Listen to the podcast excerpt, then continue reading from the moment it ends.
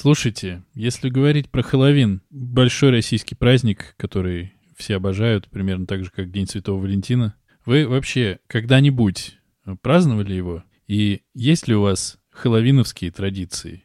Вот прям на, набрали крови, тыквы и давайте традиционализироваться. Не, ну единственное, чего мы делали так, как у нас эти самые дети. Эти, как их, такие маленькие. Ну, они, знаешь, сначала маленькие, а потом крупненькие. Мы резали тыкву. Вот, делали из нее вот этого Джека, светящегося. Виктор Семенович Тыква, вот хватит. В целом, ну и опять-таки у детей в школах какие-то происходили экшены. А так, ну, это ж совсем совсем чужеродный праздник все-таки, на мой вкус. Это традиции, которые в той же самой э, несчастной Америке, когда там ходят дети по домам, требуют конфеты, но куда они будут ходить? По многоквартирному дому в Капотне ходить и требовать конфеты, можно, в общем, и огрести изрядно, мне так кажется. Сладость или гадость? Они, на тебе гадости в торец бутылкой, на! Ну вот, правда.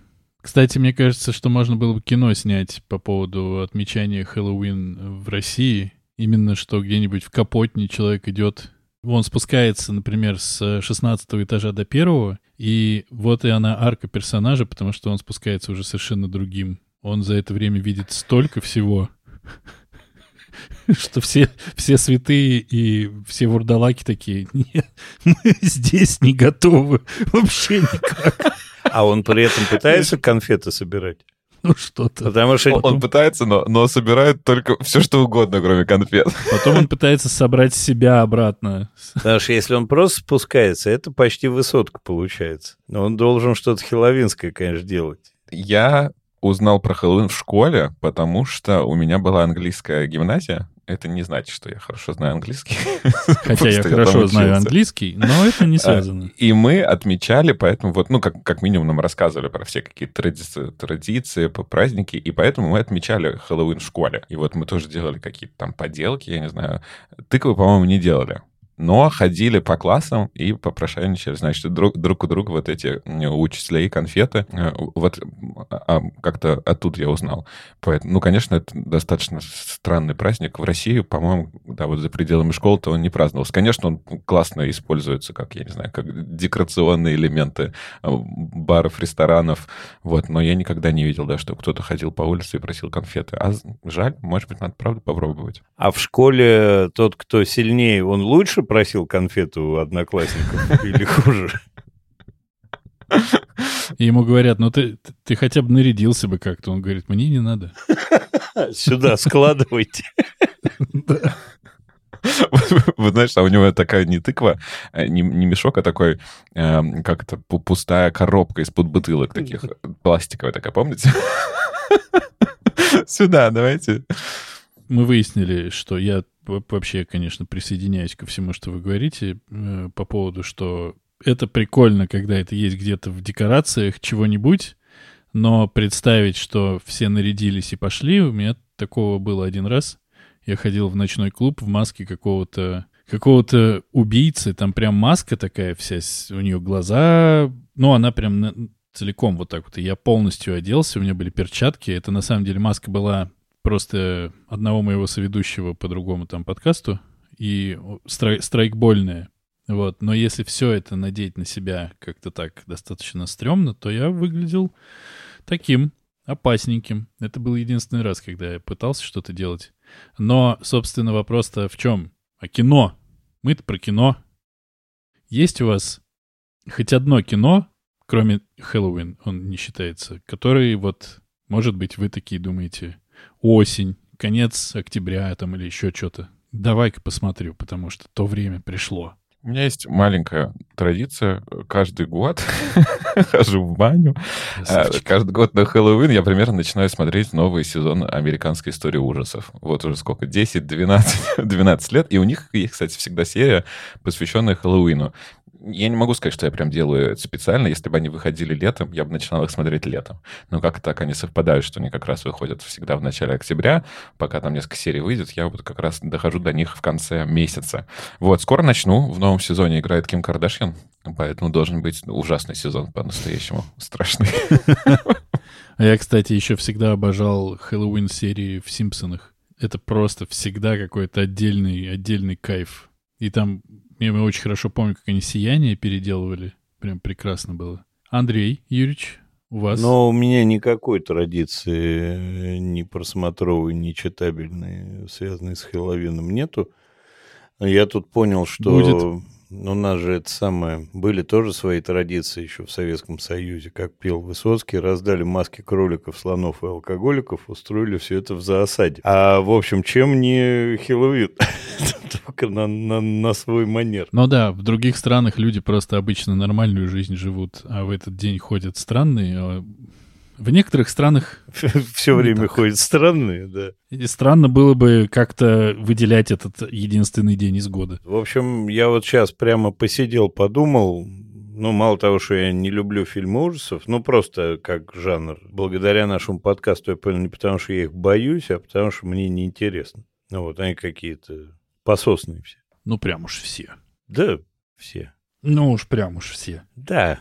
Кроме фильма «Птицы». Вот «Птицы» — это прямо жесткую жесть. Вот это да. Ну, еще фильм ужасов, как мы на одном из э, обсуждений выяснили, это кошки. Все, что с животными, фильм ужасов. Да. Ладно, э, мне кажется, что мы на самом деле вот обсудили, что у нас нет традиций, потому что как-то это вот так сложилось. Но уже получается, что в прошлом году у нас такого не было, ну в этом будет. Начинаем традицию э, обсуждения какой-нибудь книги и фильма, который можно отнести к тематике Хэллоуин. А что у нас относится к этим тематикам? Всяческие фильмы ужасов, всяческие слешеры, э, всякая такая вот э, жесть, которая на самом деле как будто бы прям до хрена. Можно сделать, мне кажется, отдельный подкаст просто про всякую типа жесть. Да? А нет разве подкаста про жесть? Ну, про экранизации жести.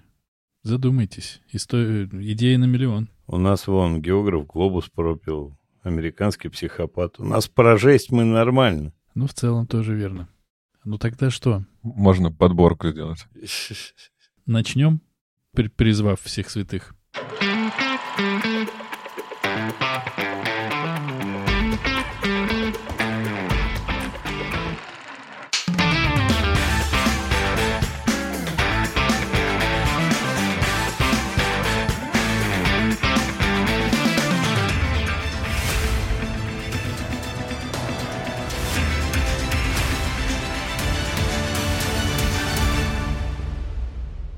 Всем привет! Это подкаст «Экранизировано». Здесь мы обсуждаем книги, которые стали фильмами, и фильмы, которые когда-то были книгами. Каждую неделю один из нас выбирает фильм, который мы будем смотреть, и книгу-первоисточник, которую нужно прочитать. Кино должны посмотреть все, а книгу должен прочесть выбравший, но могут и остальные. А еще очень важно, обсуждаем мы все и со всеми спойлерами. Почему я так развязно говорю обычное приветствие, которое за почти уже 80 выпусков мы не, мог- не можем записать и просто ставить его каждый раз заново, чтобы не тратить на это время и не пытаться его каждый раз прочитать нормально, потому что сегодня у нас специальнейший выпуск, посвященный общероссийскому празднику Хэллоуин.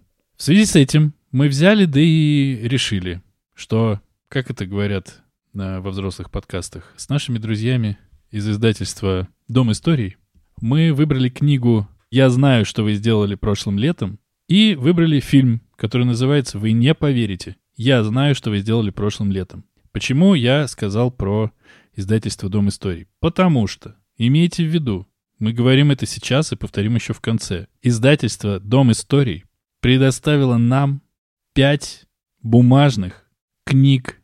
Я знаю, что вы сделали прошлым летом. Бумажных книг, красивых очень книг, бумажных. И мы обязательно разыграем эти книги среди подписчиков нашего легендарного телеграм-канала «Экранизировано». И у счастливых пятерых победителей будет книга «Я знаю, что вы сделали прошлым летом» от издательства «Дом историй». Так, а зовут тебя как? Меня зовут Денис. Я предпочитаю не ездить на велосипеде, не ездить на машине, сидеть спокойно, не плавать на лодке, не использовать черный плащ и черную шапку. Меня зовут Андрей, ничего такого я прошлым летом не делал. Ну-ну. угу. Меня зовут Артур, и я уже плохо помню, что я делал на прошлой неделе. Книжку, которую мы сегодня будем обсуждать, написал Ла. Ла. Написал ла-ла-ла-ла-ла-ла-ла. Написала американская писательница Лоис Дункан в 1973 году. Книга написана в жанре молодежного триллера, что, в общем-то, никак не соответствует подбору ведущих в этом подкасте, но что поделать. Как самый соответствующий категории молодежь и триллер про книгу будет рассказывать Андрей Юрьевич. Прошу.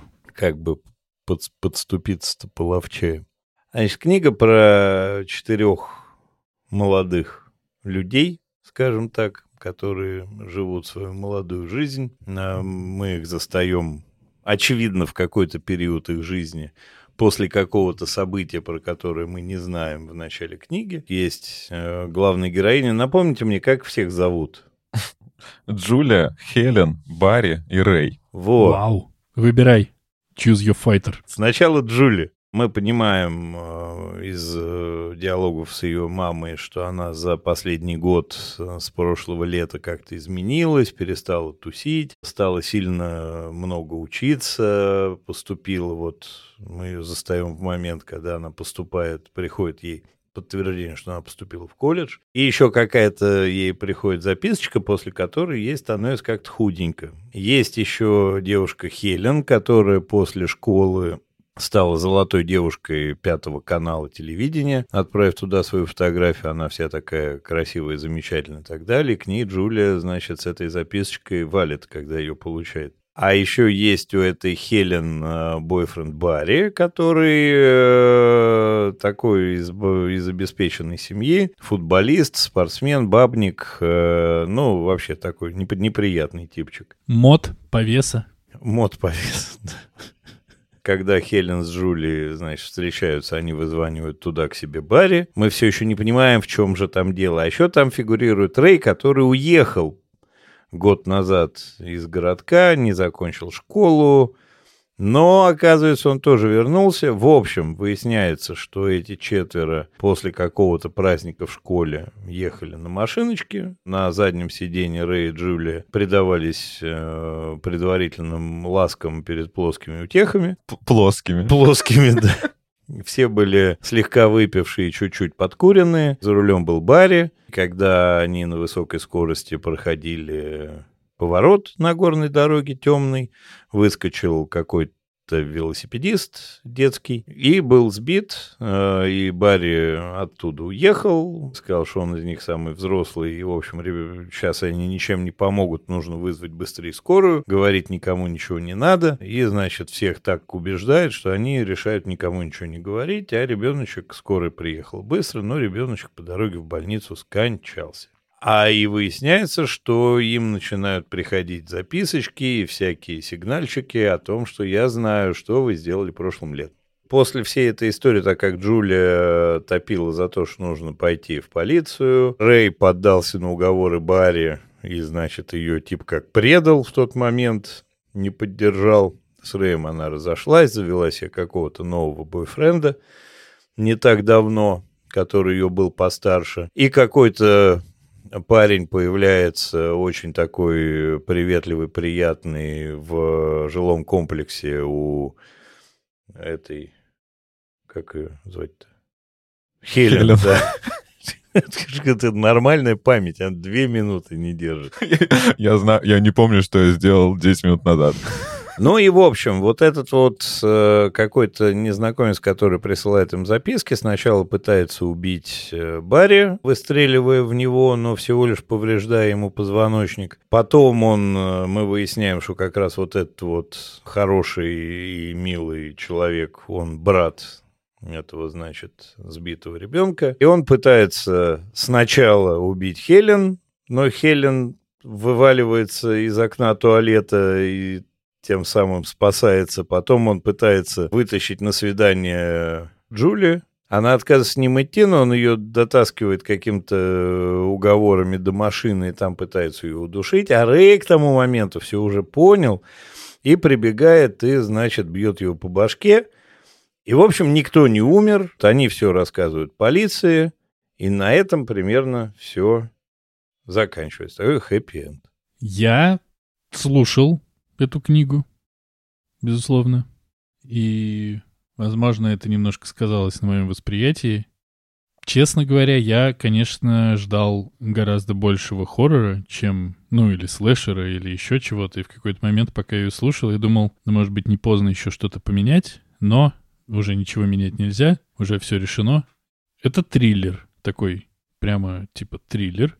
И он какой-то очень, ну, как сказать, он действительно с хэппи-эндом. И это помимо вот, ну, то есть если ты смотришь на все, что там происходит, ты такой типа, окей, окей, окей, окей. И ты понимаешь, что тебе осталось мало времени слушать, еще меньше времени слушать, еще меньше. И такой, а когда все произойдет? А когда? Ну, вот сейчас же начнется кровавая баня. Вот сейчас будет такое, а оно не начинается. И ты такой, ну, ладно. И есть э, в этой книге, которая в целом как будто бы, типа, не самая плохая, очевидно, но есть в ней какое-то вот, какое-то ощущение, что не дожестилась она как-то. Вот хотелось бы, чтобы они все попереживали помощнее. И вообще, так, если вдуматься, эти типы сбили мальчика, уехали, и пришел мстить брат этого мальчика и говорит, вы разрушили жизни всей моей семьи. Ну, типа, не убив, ну, не только убили мальчика, но еще и вот это все сделали. Я вас ненавижу, я желаю э, вам всего самого нехорошего. И собираюсь своими руками все это исполнить. И получается, что он на этом деле проваливается, потому что, по сути, Барри выздоровеет, выздоровеет. Хелен в порядке, она не умерла. Ну, понятно, никто не умер. Он сядет, и тогда получается, о чем нам говорит финал. Я не очень понял. Э, если это было бы драма... ну, типа драмой, да, то у нас были бы большие ломалки внутри этого типа Колли, или как там его по-настоящему, и, в общем, все было бы немножко в одну сторону. А здесь вот это возмездие не свершилось, и люди, которые на самом-то деле виноваты, объективно виноваты, не потому что они грустят э, о том, что они виноваты. Они просто убили человека и не помогли никаким образом ему спастись. Так вот, если эти люди виноваты, то мы ждем наказания какого-то для них или нет? Какой-то справедливости мы ждем или нет? И такое ощущение, вот почему-то на уровне именно именно на уровне ощущений, что они поговорят с полицейскими, и полицейские им скажут, что, ну, ребят, уж ладно, ну, Сделанного не воротишь. Вы уж тогда больше так не делайте. Они скажут, хорошо, и больше так делать не будут. И получается, что вот это немножко как бы фрустрирует. Хотя я, конечно, не считаю, что убийство тех, кто сбил там э, какого-то близкого человека, исправляет какую-то ситуацию, и все равно того человека не вернуть, и все равно мама также все это переживает. Но как будто такой финал не сильно однозначный во все стороны. И поэтому, возможно, я не сильно был рад, когда я понял, что они все выжили, и у них у всех все абсолютно будет в порядке. Потому что, в принципе, они где-то, ну что там, недели две подергались, понервничали, да и разошлись по своим делам. Эти стали вместе опять, Барри с Эллен разойдутся, к счастью, Эллен. Ну, хорошо, ну, кайф, молодцы. Может быть, тогда можно будет поехать еще на пикник, и еще сбить пару детей каких-нибудь. Как-то так. Жизненная несправедливость. Не знаю, сейчас с тобой вступить в разговор или свои сначала впечатления рассказать. Самое главное, что как бы я хотел уяснить для себя и, наверное, для всех, кто будет читать эту историю, что это подростковая история. Это реально, ты, Дэн, правильно сказал, что это такой Янг и Дал, да, это подростковый триллер. И, конечно, надо понимать, что это очень простая история, без каких-то сильных там твистов и поворотов. Она написана очень простым языком, потому что вот она написана для каких-то подростков, э, старшеклассников. И вот вся она такая обычная история. Поэтому, конечно, наверное, если сравнивать сравнивать с какими-то триллерами про маньяков, ну, это такая слабенькая история. Но, как я говорю, надо сделать шаг назад и все же подумать, это такой мой первый триллер. вот так к нему относиться. Как я вливаюсь, вливаюсь в, в ужастики. Я не совсем с тобой, Дэн, согласен про концовку, потому что все же они признались в этом преступлении, иначе они даже как бы в этом не признались, и мы не можем быть уверены, что их э, всех отпустят. Ну, наверное, уж хотя бы Барри как-то получит какое-то возмездие с точки зрения там суда. В отличие, кстати, от кино. Мы про кино еще будем говорить, то здесь хотя бы мы понимаем, что они признались во всем в этом. И это хоть, хоть как-то их, ну, не то чтобы реабилитирует, но как-то какой-то справедливости и воздаяние они э, за это получают. У меня есть немножко одна претензия к книге в том плане, что она такая, как будто капитан очевидности в некоторых некоторых местах места писал. Там есть такие странные диалоги, например, ты же сдала тест, а я верно, потому что я готовилась к этому тесту. Или там, ты же самая красивая, верно, потому что я же там, я не знаю, чего, выиграла какой-то конкурс красоты. Ну, то есть там какие-то такие иногда диалоги капитан очевидности с капитаном очевидностью.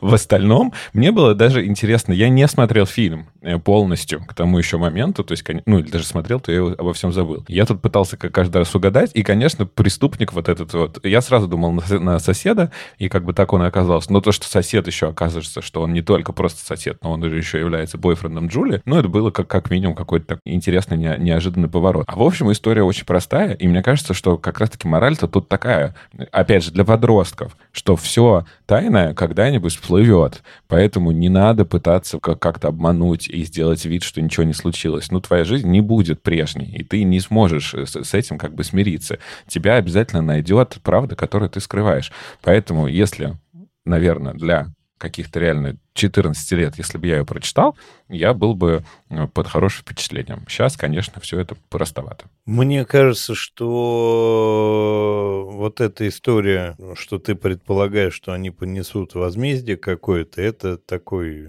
вариант домысла. Конечно, они, скорее всего, никакого возмездия не понесут. И у нас получается подмена положительного героя так-то на самом деле. То есть мы не сопереживаем мальчику, которого сбили, а сопереживаем преступникам, которые сбили мальчика по неосторожности. Да, это несчастный случай. Но преступники, они потому что там сбежали и не открылись. И мы сопереживаем им, не сопереживая действительно пострадавшей стороне. И это, конечно, очень странно для Янка Далт литературы, очень странный посыл такой, что, ребята, в принципе, в принципе, все можно, если у него нету брата, воевавшего в Афганистане. Так-то вас, наверное, никто не найдет, потому что никто искать не будет. А почему, кстати, вот он начал искать, он поискал себе, он рассказал, как он на них вышел. А полиция там совсем туповатая в этом городке. Ну, полиция много, я вот много всякого читал, точнее, слушал про истории с маньяками и всем остальным. Полиция как в любой стране, довольно долго раскачивается, прежде чем что-то по-настоящему начать делать. Тем более, что, ну, они же на месте позаботились, точнее, в моменте позаботились о том, чтобы и тачку эту так просто было не найти. Ну, то есть, я думаю, что полиции просто нахрен это не надо было. Ну, может быть. Я просто думаю, что ты вот говоришь, что это как бы несчастный случай по неосторожности. Он ехал там без фары, я не знаю, в темноте, там, где не положено пересекать. Ну, то есть, чтобы тогда это признали бы, возможно, несчастным случаем, и никого бы и, и, из них за это не посадили. Что и сейчас. Только сейчас еще как бы накладывается на то, что они оставили место преступления. Поэтому, ну, как бы, это все как бы очень плохо, и ты верно говоришь, что мы вообще ничего не знаем про мальчика, никак ему не сопереживаем. Но мы сейчас не знаем, будет ли у них какое-то наказание. Скорее всего, все же, я думаю, будет. Но оно будет точно такое же, может быть, недостаточно серьезное, как и было бы, если вообще вся эта ситуация не произошло. Не, ну у этих троих не будет никакого. Только у Барри в лучшем случае. А эти просто начнут жить свою счастливую жизнь. Рэй с Хелен на пятом канале, и все. Но я к тому, что они бы так, это точно так же бы раскрутилось, если бы сразу бы они признались бы или бы не убежали. То есть по, по факту ничего не меняется. Сел бы только Барри, потому что он совершеннолетний, ну и то тоже там, скорее всего, был бы какой-то условный срок. Так и сейчас то же самое. То есть получается все же классно, что они хотя бы признались. Он чего тогда боялся? Что у него в крови нашли бы алкоголь, наркотик. Сейчас уже ничего не докажешь. То есть он ехал трезвый, несчастный случай, испугался, сбежал. Адвокаты его защитят однозначно совершенно. При этом я хочу отметить, что книга написана достаточно добротно. То есть сама история, само повествование, если там не цепляться к э, каким-то нелогичным вещам, она передана-то очень, очень неплохо сложенная история, очень неплохо собрана. На самом деле, может быть, даже кайф-то в том, что вот Мститель, он такой с одной стороны, он такой злонамеренный и хитрожопый, но совершенно какой-то неудачливо бессмысленный, что говорит о том, что вот эта противоправная месть, это тоже все полная херня, и он тоже, понятно, покалеченный психический человек с э, какими-то извращенными понятиями, ну, то есть психопатического типа. И то, что у него ничего не получается, это нам такой урок Янка дал там, что вот эти мстительные козлы, у них ничего не получится, например. Единственное, что хочу сказать, что, опять же, это все же 73-й год, не, не знаю, не читал я в 73-м году много еще. Э, как бы мне очень нравятся герои с точки зрения того, что это вот такие стереотипы, которые очень прочно потом войдут э, навсегда в нашу жизнь. Есть вот такой спортсмен, двоечник условно, вот такая есть красотка, есть ботаничка, э, самая совестливая, и вот такой классный, красивый парень, который встречается с этой как раз-таки ботаничкой. Ну, то есть герои, которые потом реально войдут Крик, он же вышел на год раньше, да, чем я, я знаю, что вы сделали прошлым летом, но как будто бы он здесь тоже мог черпать какое-то вдохновение. Наверное, все же, если сделать поправку на возраст и на срок, сколько это, э, этому произведению, все же они оказали больше влияния, чем мы сейчас можем себе представить. Но она не ботаничка, она ботаничка стала после этого события, а так она черлидерша была, плюс э, общественница, плюс тусовщица, плюс активная такая девчонка, да, она умная. Ну, окей, а, активистка какая-то. Ну, я просто потому, что это классные как бы характеры, которые вот, типа, сейчас есть в, в любом сериале про школьников. Я еще обратил внимание, но нужно иметь гораздо больше аналитический аппарат, чтобы сравнить, что, на что почему-то мне вот именно обратилось внимание, это как описывается, как описываются эти персонажи, их как бы бэкграунд почему они получаются такими или такими. И это очень ярко использует один там Стивен Кинг, когда у всех персонажей так или иначе есть биография. И это очень прикольно, потому что ты, это, ты понимаешь, как они к чему-то там приходят. Это не везде, по-моему, и не всегда далеко есть. Иногда просто персонаж, у него есть характеристика, и вот он пошел. А здесь я ждал, когда будут так рассказывать про них, про всех. А у Кинга же, знаете, да, в, когда он писал под куполом, у него то ли пять страниц есть, то ли три страницы, то ли две страницы про сурка, про его жизнь. И вот этот сурок живет, у него там что-то где-то он ел, что-то куда-то он бежал, что-то как-то с ним происходило, потомство, что-то еще, и его перерубил купол, когда появился. Ну вот, собственно, на этом линия заканчивается. Я обожаю такое. Но ар- арка, су- арка сурка выстроена. Ну, она, скажем, да, в стену уперлась. Вот, но... Часто бывает, когда ты, да, привыкаешь к какому-то герою, а он умирает на десятой минуте. Вот так же сурок бедный. Да. Не, ну это Дж- Дж- Джордж Мартин, самый большой э, любитель на десятой минуте убить всех главных героев. На двадцатой ввести новых и на тридцатой убить их обратно. Я маленький мостик, мне кажется, могу сказать к э, фильму, потому что, еще раз, когда я читал книгу, я думаю, это чисто такой подростковый триллер. И это как будто бы не имеет отношения к вот этому разнузданному кино, которое подойдет под Хэллоуин. Но потом я посмотрел фильм. У-у-у.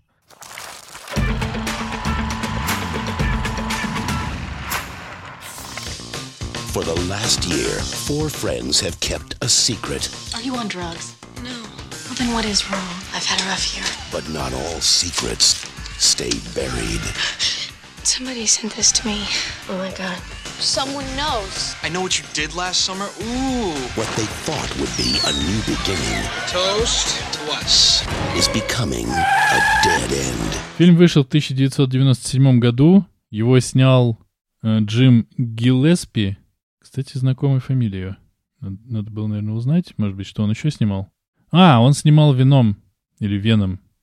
Ладно, бог с ним. В фильме сыграли прекрасные, невероятные, потрясающие Дженнифер Лав Хьюитт, Сара Мишель Гилар, Фредди Принц-младший и Райан Филипп. И, видимо, Мьюз Уотсон, который сыграл человека в шляпе. Все происходит как? Нам здесь не, по, не пытаются показать развернутую историю, но показывают ее последовательно, причем даже немножко с таким затактом. Нам показывают, что недалеко от того места, где впоследствии проедет машина, сидит чувак грустненький, крутит какой-то амулетик, кулончик в руке и, в общем, грустит. Сидит красиво на скале. Потом мы переходим к группе из четырех э, друзей, которые тусуются всяко. Там тоже есть Барри, Хелен, Джулия и Рэй. И они тусуются, тусуются, приезжают на берег океана, рассказывают друг другу страшные истории. В общем, они прямо такие, вот как надо, подростки. Потусовавшись на берегу, они отправляются куда там, домой или тусоваться дальше. Э, гонят, едут на тачке, за рулем в фильме сидит сам Рэй, а Барри, накидавшись абсолютно в слюни, торчит из люка, бухает, орет. И, в общем, из-за того, что он с бутылкой вискаря или чего-то там э, безобразничает и всем мешается, он отвлекает Рэя от э, руля, и они сбивают дядечку. И как-то достаточно быстро им становится ясно, что дядечку они сбили насмерть, и нужно текать. Но они достаточно тоже здраво рассуждают, что на дядечке, скорее всего, остались следы от э, их машины, и вообще все это не супер однозначно. Поэтому они делают другое, более клевое предположение, что если не будет дядечки на дороге, то и вопросиков не будет. Но тут приезжает их общий знакомый, одноклассник Макс, Макс, кажется, да? Он перед тем, как сыграть в теории Большого Взрыва, он ездил по заброшенным ночным американским дорогам и такой, ну что вы тут делаете, дураки, блин? Они говорят, давай, давай, иди отсюда, не мешай. Он говорит, да ладно, ладно, что вы? Они инсценируют, в общем, что Барри блюет, прячут типа, э, которого сбили, и в итоге увозят его, этого типа, э, сбрасывать с мосточков. Перед тем, как его сбросить, они понимают, что, в общем-то, он живой. Да, так ведь было перед тем. Да, да, он про- про- проявляет признаки живого, хватается за корону, глаза открывает. Ну, как бы тут какое дело? Тут, когда у тебя есть настрой, то его уже сбивать нельзя. Умерла так Поэтому умерла. они вот- Умерла так умерла. Он говорит, погодите. Нет, дядь, все. И они его выкидывают. Но он перед тем, как утонуть, э, стаскивает корону с Хелен, которая лидер, ой, которая победительница тоже конкурса красоты, и вообще королева, принцесса и большая молодец. И Барри такой говорит, елки-палки, что ж такое-то? И ныряет за этой короной, достаточно оперативно а, а, определяет в темноте, куда утонуло тело, которое, естественно, утонуло просто как каменное, забирает корону, и на этом примерно у них все заканчивается. Они кажется, расходятся, да, после этого. Ну, то есть, условно, проходит после этого год. Ну да, ну, по- ну пойдем по домам, да. Ну, они по- поклялись только, что не будут никогда никому рассказывать, даже психотерапевту. Да, они поклялись и разошлись. Такие, все, все сделали на сегодня. Поклялись, э, утопили, и разбежались. Ну и спустя год, я так понимаю, в годовщину всего этого мероприятия, Джулия получает записку. Я знаю, что вы сделали прошлым летом. Э, Естественно, сильно с этого напрягается, начинает со всеми это обсуждать, в частности, с Хелен и с э, Барри. Барри постоянно орет, ну, то есть, типа, все время орет на нее, на всех, что все это не так, неправильно, и вообще давайте поговорим, пойдем с Максом. Рэем и с Максом. Потому Сначала что с Максом. подозреваем, потому что подозреваем, да, что это все Макс устроил, козел, потому что он-то видел, как мы блевали там на обочине, значит, он мог и заподозрить. Приходит к Максу, Барри орет на Макса, как водится, просто залетает, короче, с двух ног, орет на Макса, Макс говорит, я ничего, я тут ни при чем, Барри уходит. Ну, я не буду прям каждое э, вот это все рассказывать, но если по списку идти, то достаточно оперативно э, становится уничтоженным Макс. Ну, не так уж и оперативно, но становится уничтоженным Барри. В промежутках между этим некий человек достаточно крипово существует как бы там на задворках жизни наших героев, потому что в какой-то момент он подкладывает то ли целый труп, то ли голову Макса в багажник к Джулии, покрывает все это крабами, и в целом это внушает и доставляет. Я бы, в общем, не сильно обрадовался, если бы такое увидел. Но когда Джулия бежит за своими и говорит, там у меня труп, э, крабы и вообще все для вечеринки подобрано, они приходят, а там ничего. Чистый багажник. А еще этот же человек в черном рыбацком плаще и шляпе приходит к Хелен домой, прячется у нее и тусуется у нее в стенном шкафу где-то примерно всю ночь, срезая ее роскошные волосы, надевая ей на голову корону и, в общем, пугая нас всех, и ее тоже, наводя какое-то такое прямо ух ощущение. И, короче говоря, худо-бедно под, подозрения в том, кто виноват, падают на, естественно, Рея. Потому что он все знает, он отказывается, по большому счету, участвовать в расследованиях. Плюс ко всему убивают Барри, убивают Хелен, убивают сестру Хелен, которая, э, которая приютила... С... Соня, Соня из Mortal Kombat. Прошу. Это Соня из Mortal За- Kombat? Да, из первого. А, Кто-то, да. И остается только у нас э, Дженнифер Лав Хьюитт, которая решает, что все, пора идти на за помощью к Рэю, приходит, а так как они проводили еще параллельно расследование и тоже общались с остатками семьи пострадавшей, пострадавшего этого мужика, они узнают, что был какой-то друг погибшего человека, который представлялся фамилией Блю, он приходил, что-то там пытался разузнать про этого погибшего мужика, но ничего не разузнал. И потом выясняется... Кстати, вза... отвлекает. Молодец. А, в принципе, так как я и так проебал, вот, в принципе, все, ты делаешь лучше. Нам предстоит подольше посидеть. Очень Может, хорошо. я расскажу про фильм. Заново? Нет, подожди, Д- Дэн уже у финала. Все получилось. Я сбился. Джулия понимает, что Рэй — этот мистер Блю, потому что у него так называется корабль. Она от него убегает, но вроде как она от него уже убежать не может, но тут появляется какой-то мужик, глушит этого Рэя, говорит, спасайтесь у меня на яхте. Джулия дура забегает к нему на яхту, видит, что этот мужик на самом деле и есть тот самый, кто за ними охотился. Дальше конкурсы, представления и аттракционы, в ходе которых э, Рэя дважды выкидывают с лодки, э, мужику отрывают руку, Джулия находит во льду пластиковом все трупы, которые э, собирались по ходу фильма, и все, они спасаются, мужика нет, Рэй хороший, Джулия в порядке, все у всех будет хорошо, и она отправляется обратно к свой- в свой университет. Э, У нее там еще все лучше становится и с учебой, и вообще с настроением. И заканчивается все тем, что она заходит в душевую комнату, очень натопленную и напаренную, и видит, что там написано на зеркале «Я все еще знаю». И она смотрит, немножечко, мягко говоря, охуевает с этого, э, и как раз из зеркала на нее вылетает человек в плаще и шляпе. Человек в плаще и шляпе. Бэтмен. Бэтмен.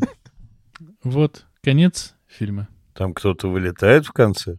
Да. Конечно, там, ну, там нету прям шляпы, но там некий черный силуэт разбивает стекло и в камеру прыгает. Мне кажется, важно для наших слушателей сказать, что вот этот вот человек, который всех пытался убить, почему он пытался это сделать, это недотопленный утопленник. Да, маленькая подробность. Это, во-первых, недотопленный утопленник, а во-вторых, он еще и сам убийца. Потому что тот чувак, который сидел в начале на скале, очень грустил, что он э, как-то где там в автокатастрофе грохнул свою жену. Нет, что в автокатастрофе на этом месте, где он сидит, умерла его девушка Сьюзи. А за рулем был отец. И он сидит на том же месте и очень грустит. И вот отец... Конечно.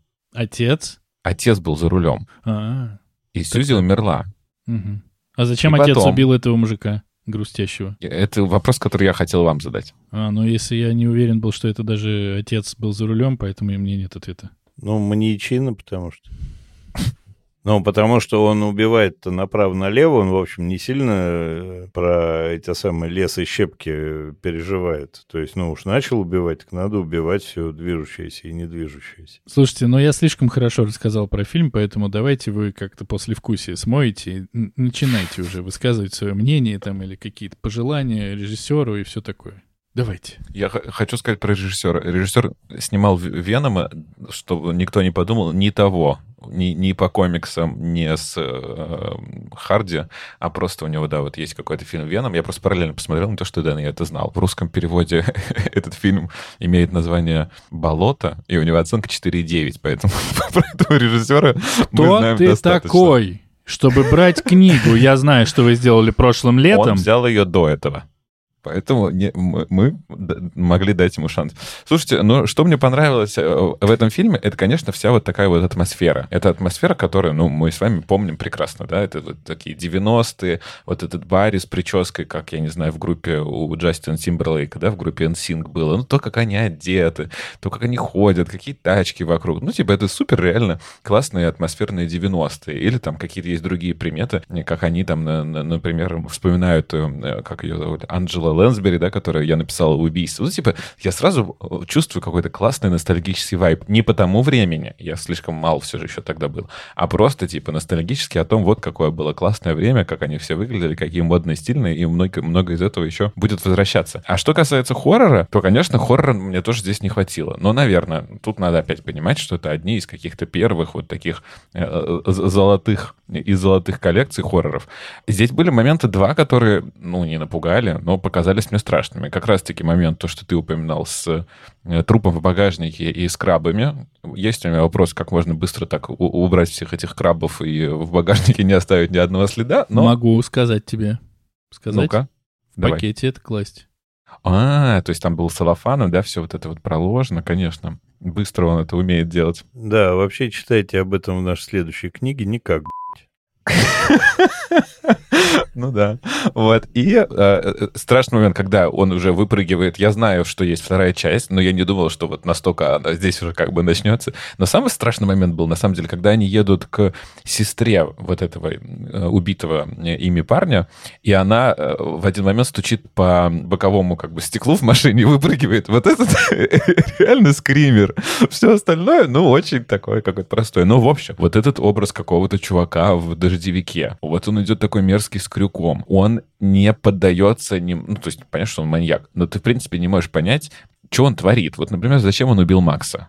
Ну, нет у меня как бы никакого ответа. Просто хочу, могу или что? Почему? Не знаю. Или зачем он там убивает сестру? Ну ладно, наверное, сестра, она просто рядом как бы оказалась, поэтому ее убивает. Поэтому здесь, конечно, э, маньяк более монструозный, монстр более ма- маньячный, и в этом плане как бы это все немножечко лучше работает. Здесь есть, конечно, вот эти типичные ляпы, но, наверное, они, опять же, как вот вы тогда мне вестерны тут оправдывали, наверное, здесь также надо оправдывать и ужастики. Всегда, если за тобой бежит маньяк, беги, сука, на второй этаж. Вот как бы, вот э, без этого правила никуда. Если за тобой едет машина за рулем, который маньяк, беги ровно прямо по дороге, не уходи направо и налево, не пытайся спрятаться там, я не знаю, за столбом, а там есть возможность, причем это не какой-то, да, узкий проулок между домами. Делай вот так всегда.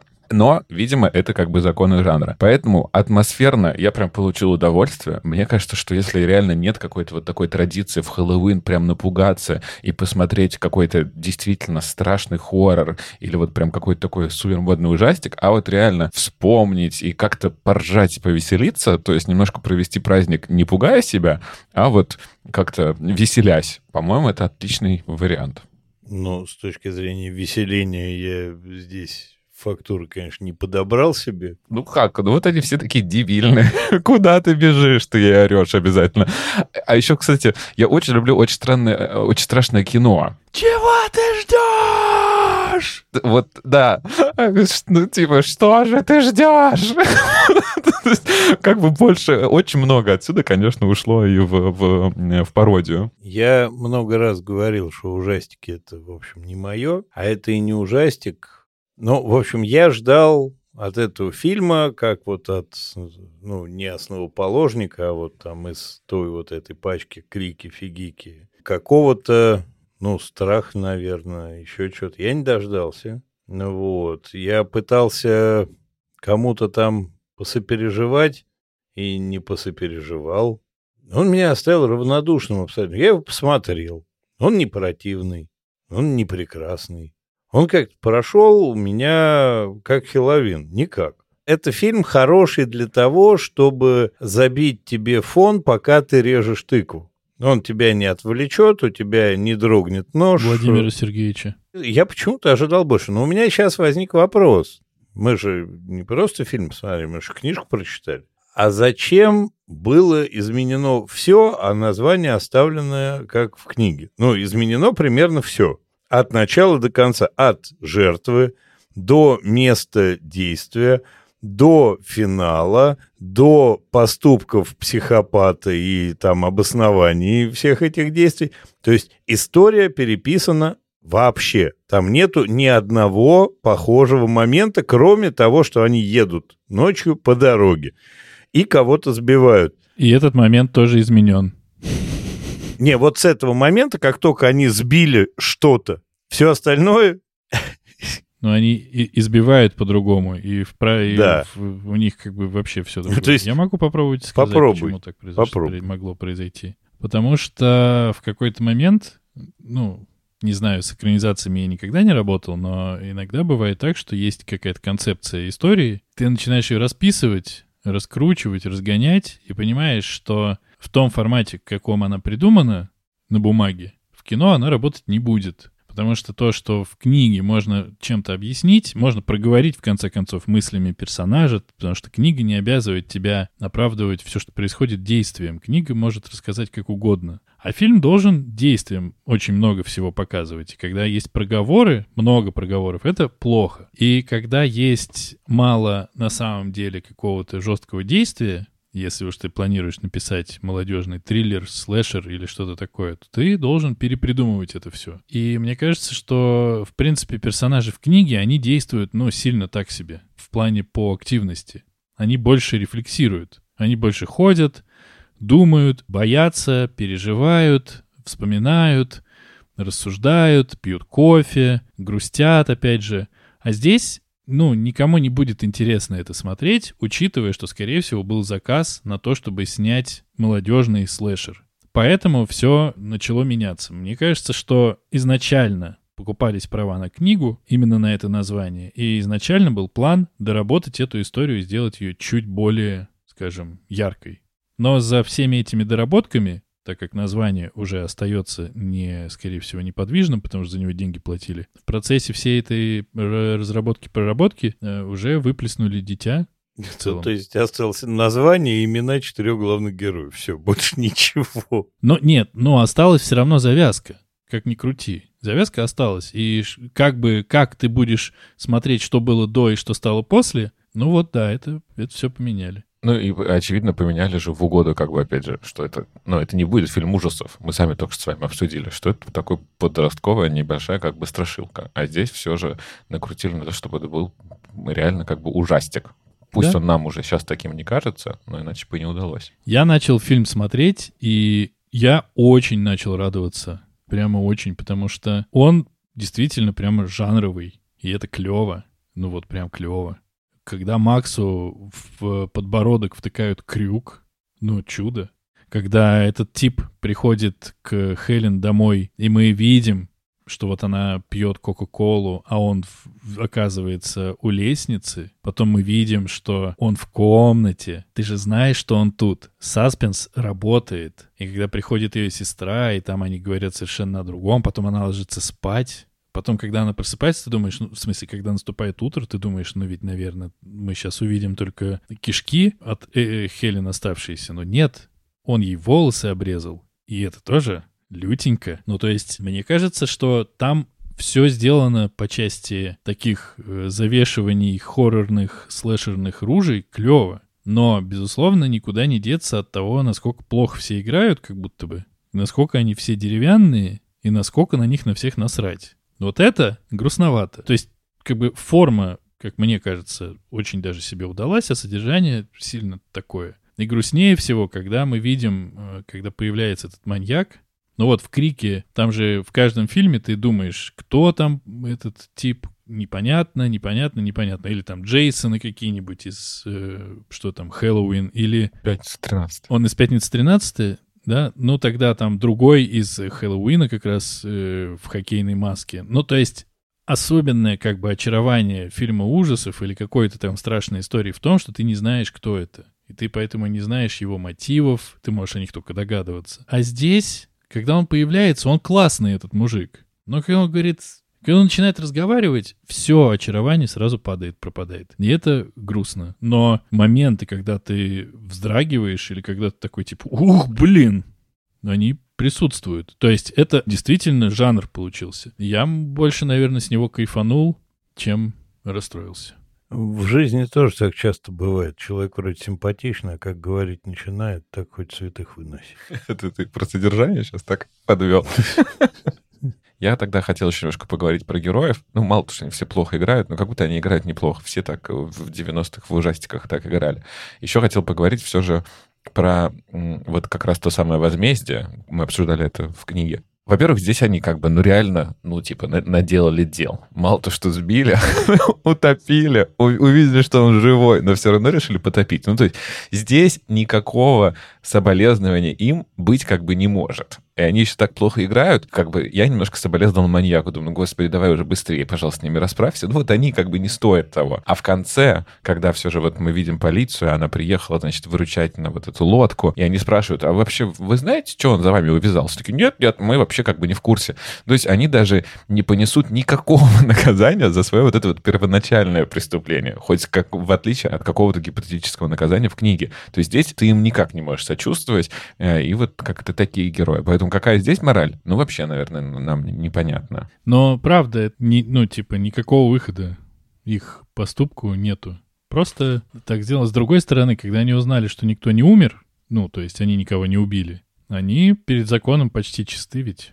Только вопрос, а куда... Я не понимаю просто, может быть, я невнимательно смотрел, я не понимаю, куда делся батя в рамках своей семьи. Ну, типа вот этот вот маньяк. Ну, там же есть эта сестра стрёмная, так это не, не батя, не, он не в этой семье. Это батя э, убиенного... Батя девушки. А, убиенной это девушки. батя девушки. Да. У него татуировка Сьюзи на руке. А. Я просто, как бы, может быть, ну, мы настолько все придурочные с вами, так плохо смотрим. Наверное, вы правы. И за рулем был парень. Поэтому батя убивает парня за то, что вот он э, как бы попал в эту аварию, и его дочь умерла. Поэтому он его убивает ровно на том же месте, и в эту секунду эти придурочные как бы сбивают его. Вот так получается. Ну, по-моему, да. Да-да-да, все тогда складывается.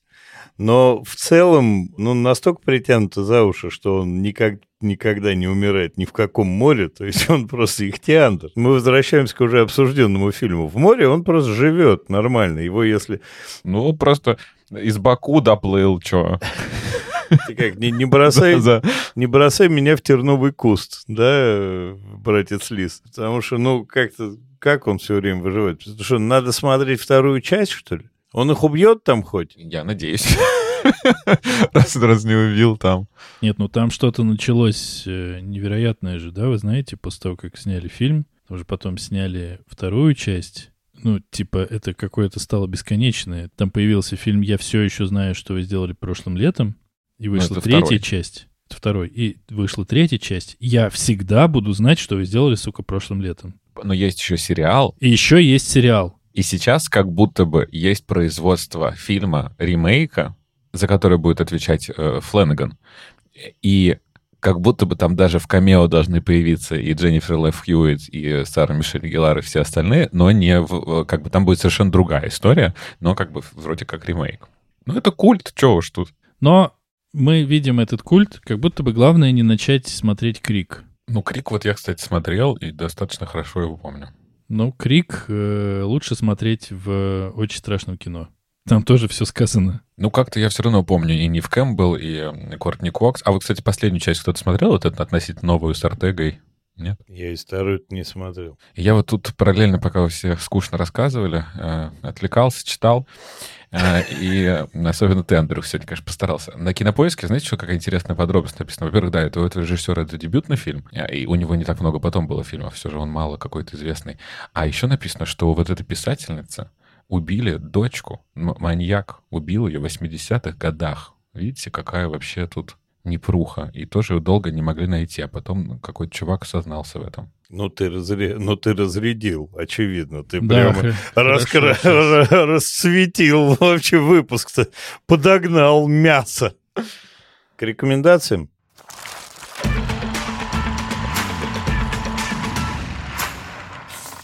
Я считаю, что и то, и другое очень простые сами по себе как бы произведения, но могут реально скрасить каких-то пару часов э, в вашей жизни. Роман подростковый, но при этом классно, легко и быстро читается. Э, фильм э, дебильный, смешной, но реально какой-то такой классический про подростков и маньяка. Поэтому, на мой взгляд, тоже стоит потраченного времени. И шапку с рыбы хочется. Так шапку с рыбы хочется, видите там у них? Почему-то 4 июля, ну, это портовый город, вот, и они такие все в шапках с рыбой ходят. Видели? Мы же кино смотрели, да. Ша шапку с рыбой, да? Мы все тут так посмотрели, что не поняли, кто убийца.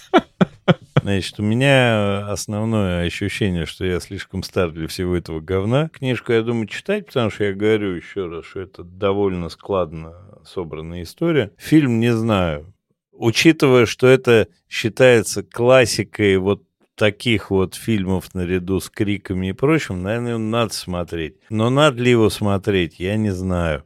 Я бы не смотрел, если бы мог не смотреть. Но ты не можешь. Я уже не могу, потому что я уже посмотрел, и мне теперь только рассмотреть это возможно. Я вообще считаю, что лучший, один из лучших хорроров подростковых — это фильм «Убрать из друзей», который весь происходит в скринлайфе. Но для того, чтобы возродились молодежные хорроры как жанр, понадобились фильмы «Крик» и «Я знаю, что вы сделали прошлым летом». А для того, чтобы появился фильм «Я знаю, что вы сделали прошлым летом», нужна была книга «Я знаю, что вы сделали прошлым летом».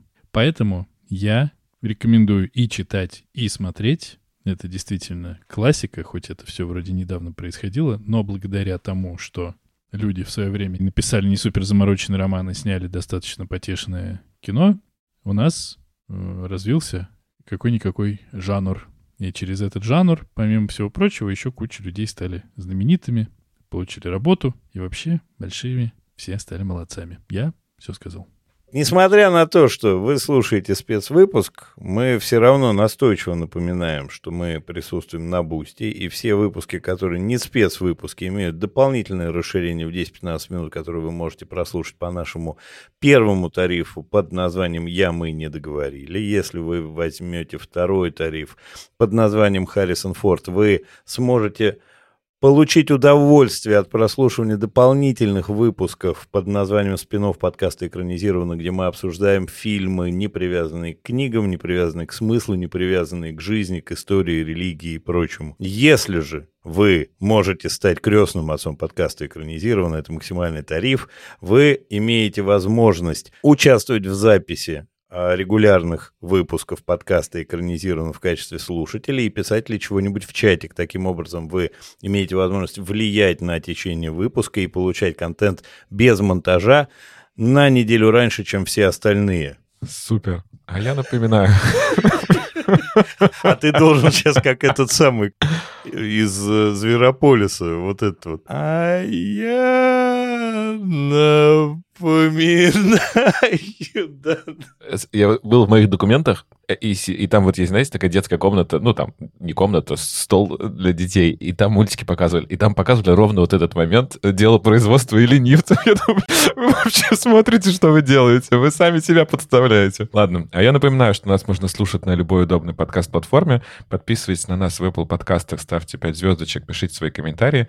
Находите нас в Яндекс Музыке и ставьте сердечко. Нас также можно слушать в YouTube, а еще у нас есть группа в Инстаграме и в Телеграме, где мы обсуждаем много всего интересного интересно. Например, сейчас, как раз после выпуска, именно в нашей группе в Телеграме мы будем разыгрывать э, пять книг. Э, я знаю, что вы сделали прошлым летом от э, издательства «Дом историй». Мне кажется, что если ты маньяк, формулируй покороче как-то.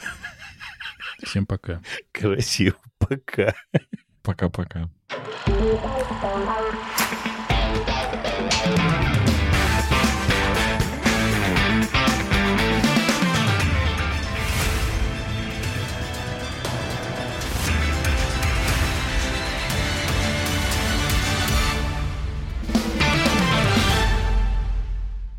Перезайдем. Простите. Андрей, не, как бы и я делал тебе знаки, что у меня в, в пакетике раки. Андрей не понимает. Я считаю, что один из лучших хорроров э, про подростков и все такое — это «Убрать из друзей». И это вообще скринлайф.